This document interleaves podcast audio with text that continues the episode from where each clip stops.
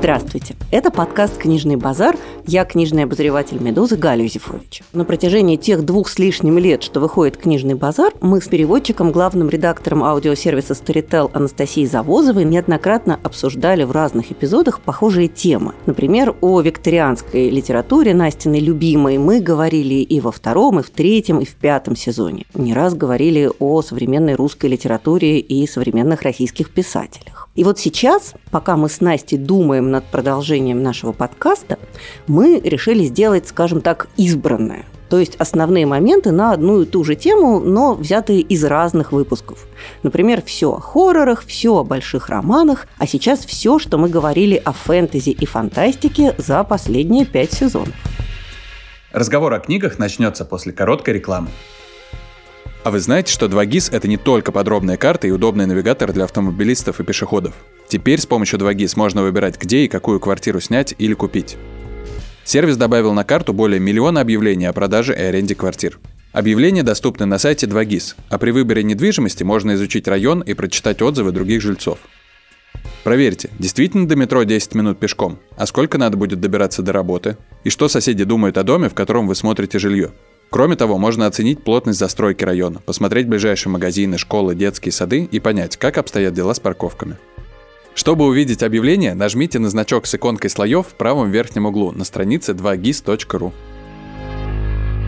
Я читала, как почти все, я думаю, люди, фантастику и фэнтези в юности. В 90-е годы издательство «Северо-Запад» издавало нам какое-то страшное количество таких прекрасных и ужасных книжек в желтеньких обложках, которые составляли основу моего чтения примерно лет, например, до 17. А в 17 лет я как-то перестала читать фэнтези, фантастику и решила, что эта страница моей биографии закончена, и, соответственно, можно больше к этой теме не возвращаться. И я прожила следующие много лет с приятным ощущением того, что вот в этой месте у меня гештальт закрыт, туда ходить не надо. И пару лет назад буквально я начала совершать осторожные вылазки на эту территорию и обнаружила, что за прошедшие годы, за время моей отлучки, скажем так, там произошла масса всего интересного, и вообще вот само понятие фантастика и фэнтези, оно очень сильно расплылось, изменилось, трансформировалось, видоизменилось, и вообще это что-то совершенно другое. И мне кажется, что вот сегодня, когда люди говорят про фантастику и фэнтези, они чаще всего имеют в виду вот это самое чтение для детей и подростков, космолеты, бластеры, инопланетяне.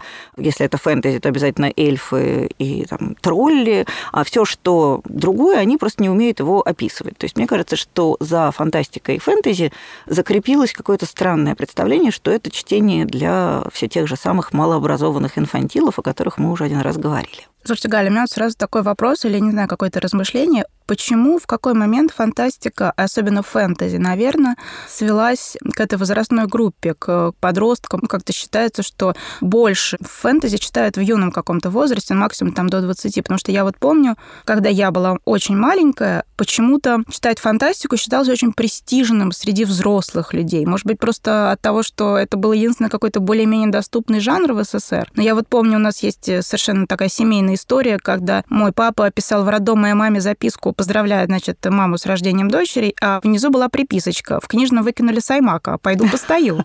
Слушайте, а он не Саймак? А я не знаю. Мне кажется, что он скорее Клиффорд Саймак. Ну вот, и, в общем, у моих родителей было очень много знакомых таких взрослых, серьезных, бородатых дяденек, которые обменивались реально книжками вот со скупой рекомендацией «почитай, вот это стоит». И там были, конечно, какие-то Стругацкие, Азимов, Саймак. Гарри Гаррисон. Гарри Гаррисон Гаррисон, Роберт Шекли. Потом, Хайнлайн. Да, потом позже была Танит Ли, Роджер Желязны, которого я уже прочла в каком-то осознанном возрасте, ну, там мне было лет, может быть, 12, первую книгу из хроник э, принца Амбера. В какой момент вот это чтение, оно стало считаться легковесным? Мне казалось, что наоборот, фантастика — это такая закукленная немного в себе категория чтения для людей, которые вот они как-то сразу нацелены вот на такой тип чтения. И это не зависит от возраста. Они просто не хотят читать ничего другого, как мне кажется, потому что им интересно вот в этом мире, поскольку он довольно разнообразный и огромный.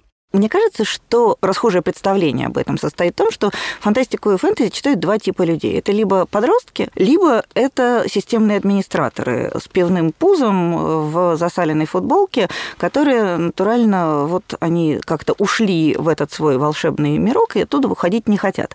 А в советское время, конечно, была совершенно другая ситуация. В советское время вообще было очень мало жанровой литературы, потому что считалось, что жанровая литература советскому человеку не нужна. Ну, Зачем? Это же низкопробное все развлечение. Развлекаться советскому человеку не обязательно. Поэтому фантастики было реально просто очень мало, и, конечно же, она, как любая жанровая литература, очень высоко котировалась. А потом, когда ее стало сколько хочешь, э, дофига, то сформировался вот этот новый кластер читателя фантастики, который на самом деле уже сегодня, по большому счету, тоже не существует. То есть это некоторая такая ретро-картинка, что либо подросток, либо системный администратор. На самом деле читателя фантастической литературы гораздо больше понятие фантастика и фэнтези в последнее время стало совершенно оценочным. Я вот периодически встречаю людей, которые твердо говорят, я никогда не читаю фантастику и фэнтези. Почему? Потому что я очень люблю творчество Евгения Водолазкина, Марии Галиной, не знаю, того же самого Исигура, Нила Геймана. Вот эту всю вашу фантастику я не читаю. И вот тут возникает некоторый вопрос. Я, кстати, вспомнила, что когда Исигура, наконец, после долгого молчания выпустил роман «Погребенный великан», было несколько, даже я бы сказала несколько, а довольно большое количество статей, в том числе интервью самого Исигура о том, что надо же, большой это писатель, и не испугался а, и написал книжку-то в жанре фэнтези. Вот он какой, вот он, вот она сила-то, вот она львиное это сердце у Исигура.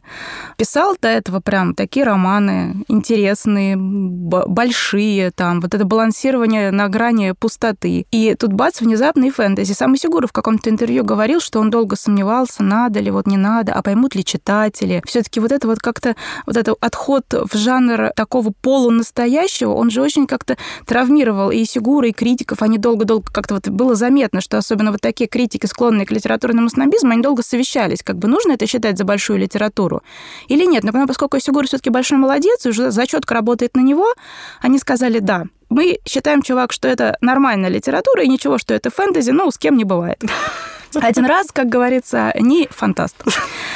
И это ну, ладно, один раз, а э, не отпускай меня, тоже, в общем, вполне себе фантастика. Ну, да, но никто про это не думает как фантастику. Но вот э, как-то сразу видно, что очень многие не хотят допускать фантастику в жанр литературы, о которой стоит разговаривать приличным людям. И это очень странно, потому что действительно, если взять того же Исигуру, то у него много фантастических допущений в романах. У, у этого. И почему вот это вот сразу при... У слове... Лессинг, вообще Нобелевский лауреат, между прочим. Да, почему, почему при слове фантастика или фэнтези сразу выскакивает вот этот вот образ либо эльфов в занавеске, э, либо какого-то мужика в стальных трусах, э, который, значит, из, звезда, из звездолета и бластера всех мочит. Почему вот это так сложилось? И главное, эта картина не имеет никакого отношения к реальности, она как-то вот есть.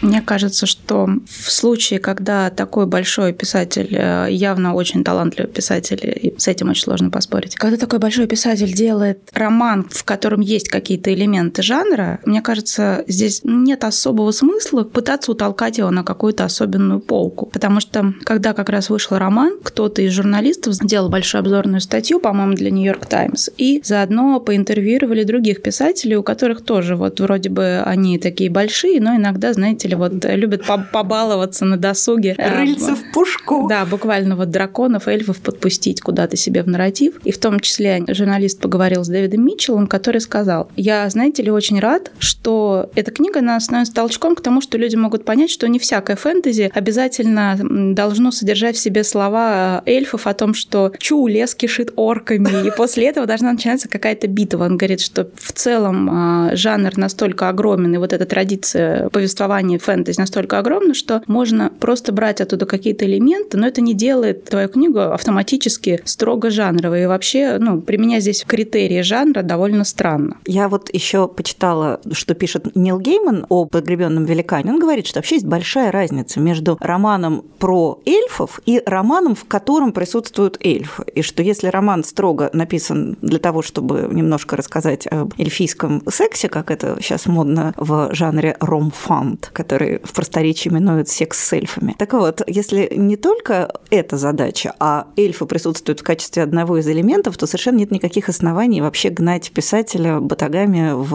область сугубо жанровую, потому что нету никакого закона, что эльфы не могут фигурировать в каком-то другом произведении. Тем более, что в «Погребенном великане» эльфов-то и нет, есть только огры, ну и пикси немножко. Вообще, это, конечно, удивительное проявление какого-то, как мне кажется, снобизма, когда специалисты, критики в том числе, а, некоторые читатели считают, что раз уж писатель касается каких-то больших тем, а Исигура всегда говорит об огромном, как правило, всегда это то, как мы помним что-то, и то, как наша память вообще устроена. Это одна из ключевых его тем. И вот считается, что раз уж писатель взялся за такую большую тему, то он не должен, простите, подходить по большому. Вот нельзя сделать что-то притчевое. То есть, если нам есть намек на жанр, то как будто бы это уже и не такой большой разговор. Это ж может любой понять, а не только критик, понимаете? Вот это меня, конечно, ужасно раздражает, потому что, во-первых, я считаю, что многие жанровые произведения подчас гораздо, не знаю, сильнее, круче многих условно больших романов. Я не знаю, мне кажется, все равно вот такой изящной, не знаю, игры. Если мы уже вспомнили про Артуровский цикл, я считаю, что роман «Тумана Авалона», он совершенно жанровый, и там, конечно, мы уже об этом говорили, очень спорная ситуация его автором, но он настолько хорошо и здорово сделан, что говорит, что «а, ну все, это фэнтези, мы не будем это читать», это что-то совершенно нам не нужно, и мне кажется, это очень по-снобски. Ну, и уж если говорить о таком одном из основоположников вообще вот этого жанра Артуриана Терренс Уайт, его артуровский многотомник, это совершенно определенно великая литература, на мой взгляд. Я очень люблю «Меч в камне», мне кажется, что это действительно совершенно потрясающей глубины текст, который просто помещен в определенные декорации. То есть это история как-то и взросления, и понимания себя, и натурального выбора, такого классического героического выбора, когда герой выбирает между двумя плохими вариантами, просто потому что он герой. Это его работа у него такая, делать героический выбор. И все это упаковано в, как мне кажется, очень интересно реконструированную реальность. То есть, на мой взгляд, скажем, Теренсу Уайту артуровские коннотации ничуть не мешают быть великим писателем.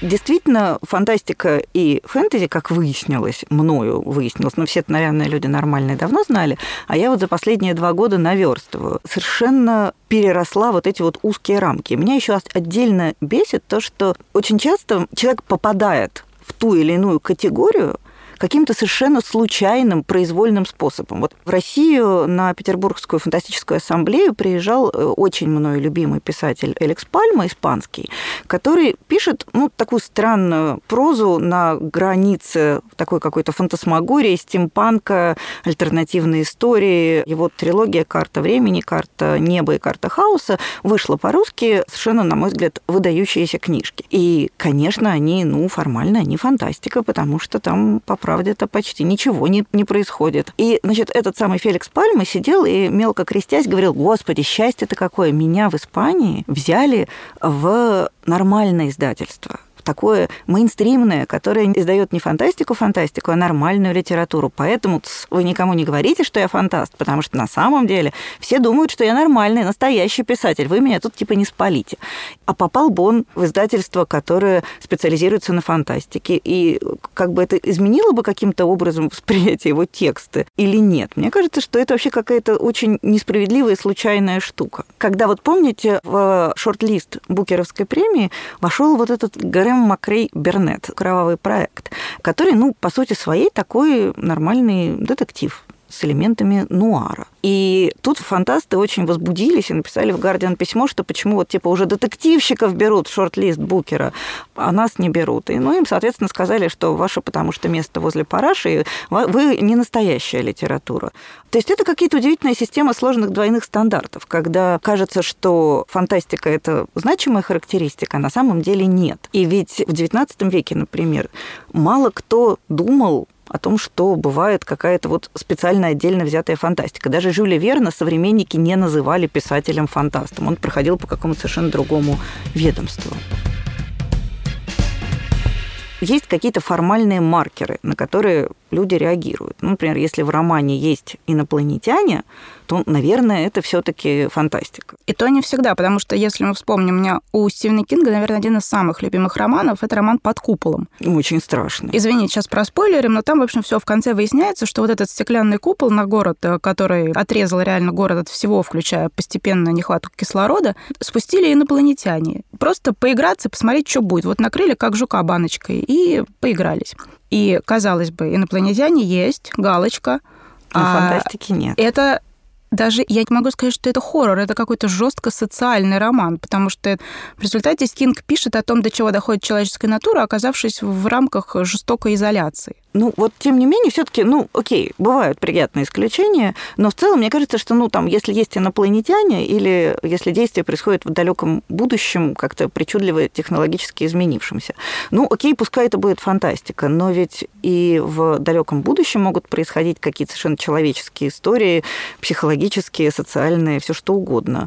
И поэтому довольно бессмысленно говорить, а когда мы пишем о прошлом, например, мы же тоже его в значительной степени придумываем точно так же, как мы придумываем будущее. Для прошлого у нас есть какие-то ориентиры, но мы же не можем его воссоздать во всей его полноте. То есть это тоже отчасти выдумка. И поэтому, например, я вот очень люблю исторические романы нашего соотечественника Алексея Иванова, у которого Поди пойми, это фэнтези или история. Или, например, там, скажем, роман Евгения Водолазкина «Авиатор». Ну, что там, нормальный крионика, заморозили чувака, разморозили через там сколько-то лет. Понятно, что это абсолютно нормальная коллизия фантастического романа. Делает ли это «Авиатор» фантастикой? Ну, возможно, да, возможно, нет.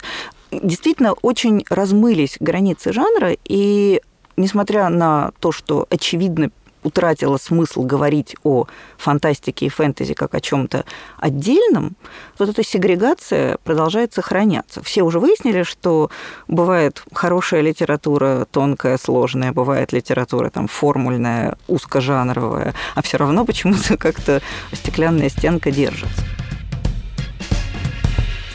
никакой границы между строгой фантастикой и не фантастикой уже, в общем, нащупать не удается. Мне хочется просто привести два очень, как мне кажется, характерных примера. Первый – это пример наш российский отечественный. Совсем недавно вышел роман э, Шамиля Диатулина, который называется «Последнее время». Мы, по про него уже говорили, я писала о нем в «Медузе». Это такое бодрое этнофэнтези. А вместо эльфов – марийцы, вместо э, гондорцев условных там какие-то другие люди, люди. Ну, в общем, это такое нормальное этническое фэнтези. И э, когда Идиатулин над ним работал, он планировал отдать его в издательство «Азбука», которое в том числе издает довольно много хорошей фантастики. При этом два предыдущих романа у Идиатулина – это романы совершенно э, реалистические, «Город Брежнев», э, такой про советскую эпоху, и «Бывшая Ленина», такой острая социальная актуалочка, почти памфлет. А эти два романа выходили в редакции Елены Шубиной, которая как раз отвечает за русский реалистический мейнстрим. И Идиатулин, в общем, совершенно не планировал это свое этнофэнтези нести сюда. Было понятно, что вот это вот как бы господские покои, а ему с этнофэнтези в людскую, в прислуге. Но в результате, что мы видим последнее время,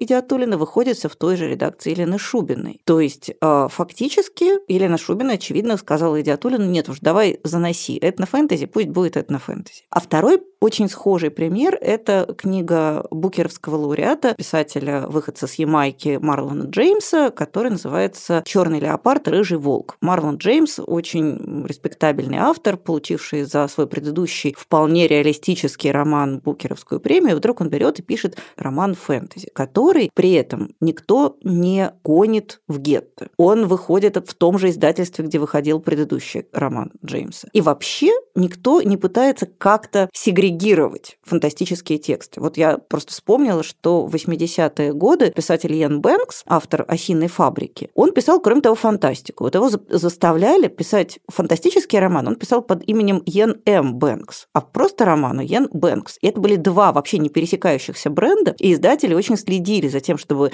а, одни читатели, которые читают серьезного писателя Йена Бэнкса, не дай бог, не проведали, что у него есть еще такая темная ночная ипостась, где он пописывает фантастику. И, собственно, прошу прощения за такой дико длинный спич, мне просто кажется, что вот эта ситуация с Яном Бэнксом сегодня, она невозможна. Шамиль Диатулин не должен надевать бархатную черную полумаску э, и говорить, вот, вот вообще-то я серьезный писатель, а вот это вот так, извините, без попутал. Издатели перестали видеть границу. И мне кажется, что читатели тоже постепенно перестают видеть эту границу, и а, литература, ура, становится гораздо более единой, целостной и ориентированной на художественные приемы, а не на какие-то формальные разграничения. Вот. Ну, кстати, действительно, я вспомнила, что первые это две книги Шамиля Диатулина «Убыр» и «Убыр 2». Я забыла, как второй «Убыр» назывался. Он тоже как-то ну, назывался не «Убыр 2». Они выходили как раз под псевдонимом. Конечно, Наиль Там Измайлов. Наиль Измайлов, да. А да. Сейчас, сейчас, мне кажется, ситуация невозможна. Ровно так же, как есть такой известный очень британский писатель Джон Бенвилл, который он букеровский лауреат. У него есть такой образцово-ирландский э, роман о человеке, который переживает смерть жены, которая умерла от рака. Ну, в общем, все как мы любим, вот это вот э, развеселая ирландская тоска. Жирный букеровский материал. Но по ночам очень долгое время писатель Джон Бенвилл э, писал детективы. И тоже они публиковались очень долгое время под псевдонимом. И вот сейчас, наконец-то в этом году было объявлено, что Джон Бенвилл наконец-то выпустит еще один детектив, но уже как Джон Бенвилл. То есть в целом, мне кажется, первое, то, что сейчас выступает на передний план, то, что мы сразу можем увидеть, то, что большие писатели и большая литература перестала стесняться жанровости, что вроде как детектив и фантастика все-таки стали чем-то таким, о чем можно говорить в приличном обществе. Коротко говоря, мне кажется, что сейчас мы живем в эпоху такой вот счастливой либерализации. Если мы видим, что весь остальной мир сейчас как-то зарастает границами, то граница между фантастикой и всей остальной литературой просто исчезает. Более того, что мне очень нравится, это вот это вот взаимопроникновение жанров, оно как-то очень ярко показало, что на самом-то деле очень сложно написать фантастический роман или очень сложно написать детектив, если ты к этому не приучен. И наоборот, если ты уж пишешь фантастический фантастический роман. Ты не всегда можешь круто написать хороший роман, который полностью существует в одной какой-то реальности. Возьмем для примера мой любимый писатель Дэвид Митчелл. Я очень люблю Дэвида Митчелла. Да, мне кажется, Настя сразу произносит с нажимом, потому что я всегда над Дэвидом Митчеллом немножко подсмеиваюсь. Мне кажется, Дэвид Митчелл это такой, это реинкарнация Дюма. На самом деле, это Александр Дюма, просто вот как, как в его любимых рассказках Дэвида Митчелла про этих. Я все время знаю, как они называются. По-моему, называются хорологи. Но... Хорологи, и меня они почему-то Нет, все... я их всегда называю хронофаги, обурвалги, потому что я не могу запомнить вот этих людей. Но, в общем, у Дэвида Митчелла есть такая сквозная история про людей, которые могут там каким-то вся, всяческим образом управлять временем, перемещаться, реинкарнироваться и жить долго и... И несчастливо. И, и кто счастлив, а кто несчастлив. Но, конечно же, одни люди злые, а другие люди хорошие. Вот я не помню, кто, кто хороший, хронофагия или оборвалги. Но, в общем, мне это дико нравится, потому что это всегда придает любому роману Дэвида Митчелла такой, знаете, эй-эй. Вот просто можно себя почувствовать реально таким чуваком, который скачет на палке. Ну, какая-то есть это прекрасная в этом детская приключенческость такая. А тут Дэвид Митчелл, значит, выпустил свежий роман. В русском переводе, по-моему, он будет называться «Проспект Утопия» или что-то такое. И я, конечно же, просто как только смогла, сразу кинулась читать э, роман Дэвида Митчелла, потому что в наше время, ну, конечно, что может быть лучше, чем э, очередной бой хронофагов с оборвалгами. Так вот, я могу сказать, что Дэвид Митчелл, видимо, очень пытался написать крутой роман о музыке 60-х, потому что его прям видно, его прет от музыки 60 60-х. Он там понавтыкал всяких камео с реальными музыкантами. У него там герой встречается случайно на лестнице звукозаписывающей студии с Дэвидом Боуи и ведут какие-то такие модные разговоры. И Дэвид Боуи обязательно говорит просто одну чеканную фразу за другой. Там люди приезжают в Америку, в лифте сталкиваются с Ленни Коэном, потом приходит там Дженнис Джоплин. В общем, это такой, знаете, реально такой супер-мега фанфик. Но видно, что Дэвида Митчелла на самом деле гораздо комфортнее, круче и мастеровитее писать про обрывалгов с хронофага. А что, простите, вот я стесняюсь спросить, неужели там нету? А, они там есть. У меня, извините, все называются хронотопы, потому что я тоже не могу запомнить. Они там есть, и они только спасают. Там появляется такой герой, один из э, героев, э, гитарист в группе, э, которого зовут Джаспер Дезут, и он потомок... Родственник Якоба Дезута. Да, потомок того самого Якоба Дезута. И вот как раз с ним-то и приходит в роман волшебная фантастическая линия, мнение, значит, этих э, хорологов, которые должны ну, в какой-то момент вмешаться и спасти этого несчастного Джаспера, потому что, конечно, за ним охотятся вот эти злые обырвалки. И вот знаете, вот как роман про музыку и про вот реальное время, он прям разваливается. Там есть огромная любовь Митчелла, огромное знание предмета, но вот именно в плане там построения персонажей, выдерживания какой-то э, истории четкой, выстроенной, длинной и сочетающейся друг с другом, там все это сразу пропадает. Ну вот нет, нет какого-то, не доложили немножко скотча какого-то логического. Как только оборвалги, все сразу вот это, эй, эй, Михаил Боярский скачет уже, все, тебе навстречу волосы развиваются, все прекрасно. И это прям видно, что вот Дэвид Митчелл, ты можешь писать крутые фантастические романы. Не надо тебе вот этого вот, вот этого реализма. Как только, значит, стало можно пользоваться какими-то фантастическими элементами в большой современной прозе, очень стало заметно беспомощность многих писателей, как только дело доходит до вот как раз какой-то сказочности и фантастичности. Потому что все вроде кинулись, ага, теперь можно, а в результате получается, что это тоже очень сложно. Это нужно быть реально большим писателем, чтобы уметь совместить это все хорошо в романе.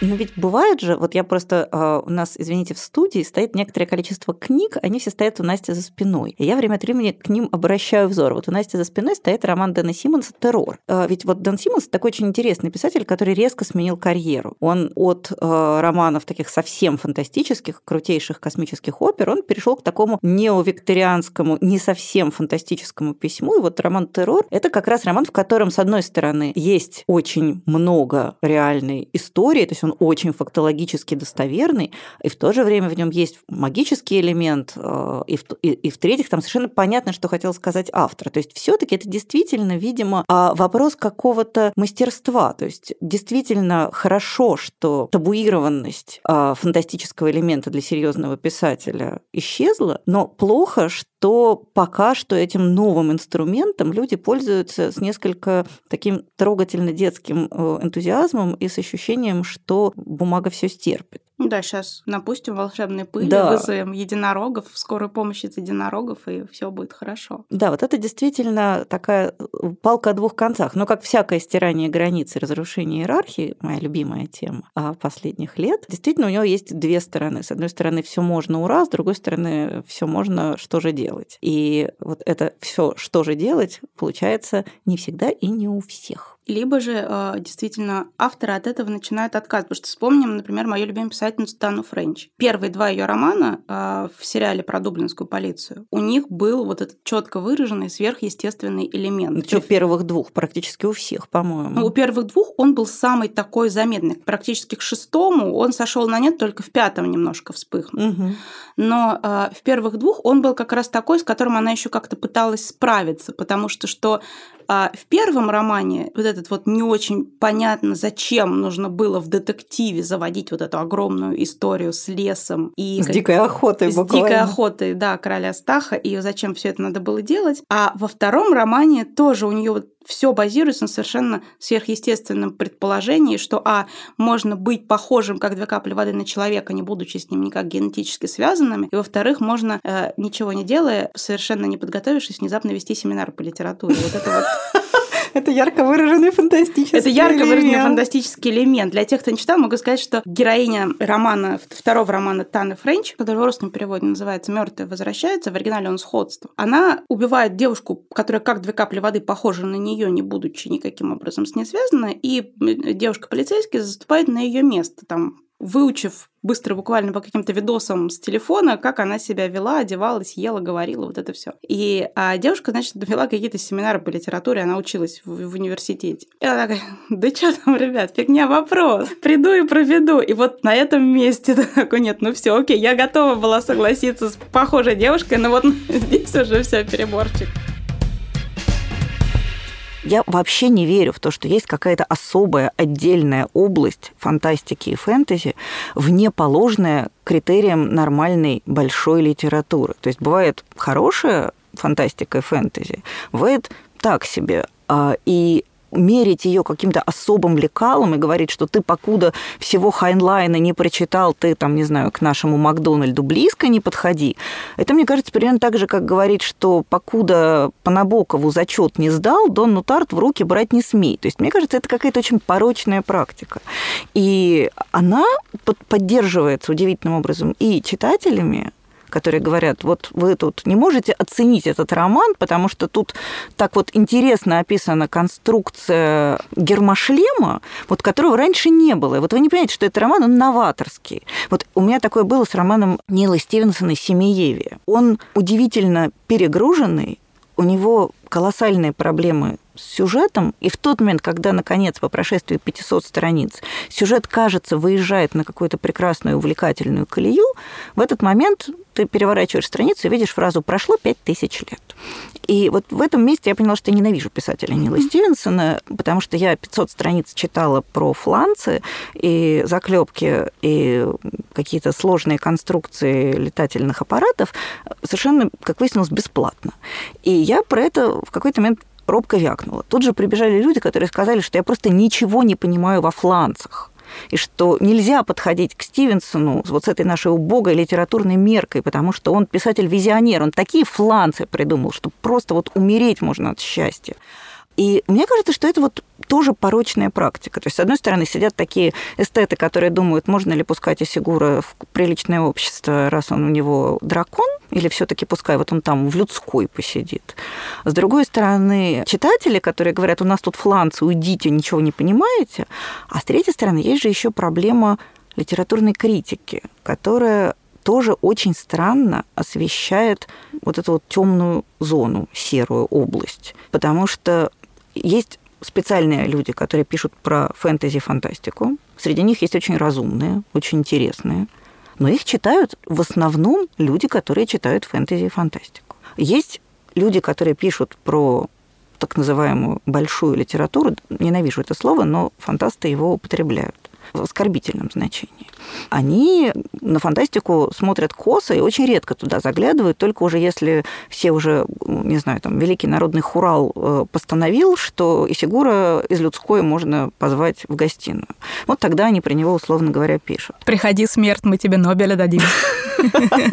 Да, как-то так. Вот. То есть это очень странная ситуация, которая, на мой взгляд, совершенно не способствует э, э, ни читательскому счастью, ни литературному развитию. Да, и, наверное, когда говорят о такого рода литературе, ведь мало кто начинает с того, что это фантастика. Вот Маргарет это вот рассказ служанки. Все, конечно, сразу вот это начинается серьезно морщить лоб и говорить, что вот, это такое, это феминистический роман, там, не знаю... Э, социальная конструкция. Социальная конструкция, противодействие миров, противопоставление, там, не знаю, гендерная война, противопоставление мужского и женского, перевес развертывание и усугубление до, до черноты роли женщины вот в таком обществе, что как бы чем все грозит. Как, Социальная антиутопия. Да, как мы все привязаны к кредитным карточкам, и что как только у нас отнимают какую-то вот там кредитку, блокируют счет, все, мы попадаем фактически в рабство людям, у которых доход. Ну, то есть возвращаемся опять к традиции патриархального э, института брака. И никто не начинает с того, что, короче, Маргарет тут придумала офигенный новый мир, в котором все так-то и так-то. И, например, такой же мир встречался встречался в таком-то фантастическом романе, там, не знаю, 20 лет назад. То есть это где-то обычно идет уже вторым каким-то, или там пятым да. пунктом, где-то в конце. А еще, кстати, это фантастика. Тихо, я не говорила никому, типа там, да? Да-да, так и никому не рассказывай. Угу. То есть мне кажется, что вот это ситуация, она приводит к тому, что читатели сами себя обкрадывают. Я вот тут давеча совершила, как мне кажется, большой прорыв и уговорила группу моих студентов прочитать роман Марины Сергея Диченко «Вита Ностра», который, на мой взгляд, вообще потрясающий, удивительный, поэтичный, с прекрасной метафорой в него встроенный. Ну, то есть вообще, на мой взгляд, не просто большая литература, а такая очень сильно большая литература пришли ко мне мои студенты счастливые, говорят, ох ты, господи, так это же не фантастика. Я говорю, что это, вы что? Они говорят, ну как, ну это же прям классно и написано здорово. И вот для того, чтобы преодолеть вот этот барьер, вот это сопротивление, требуется какое-то буквально нехемульское усилие, совершенно, на мой взгляд, излишнее. Мы же не, от, не отказываемся читать книжку на том основании, что в ней есть любовная интрига. А вот почему люди проводят границу в области инопланетян – или а, в области будущего, или в области каких-то технологических прорывов, или даже в области просто другого мира. Вот это для меня какая-то большая внутренняя загадка, и мне кажется, что это какая-то ситуация, которая требует преодоления.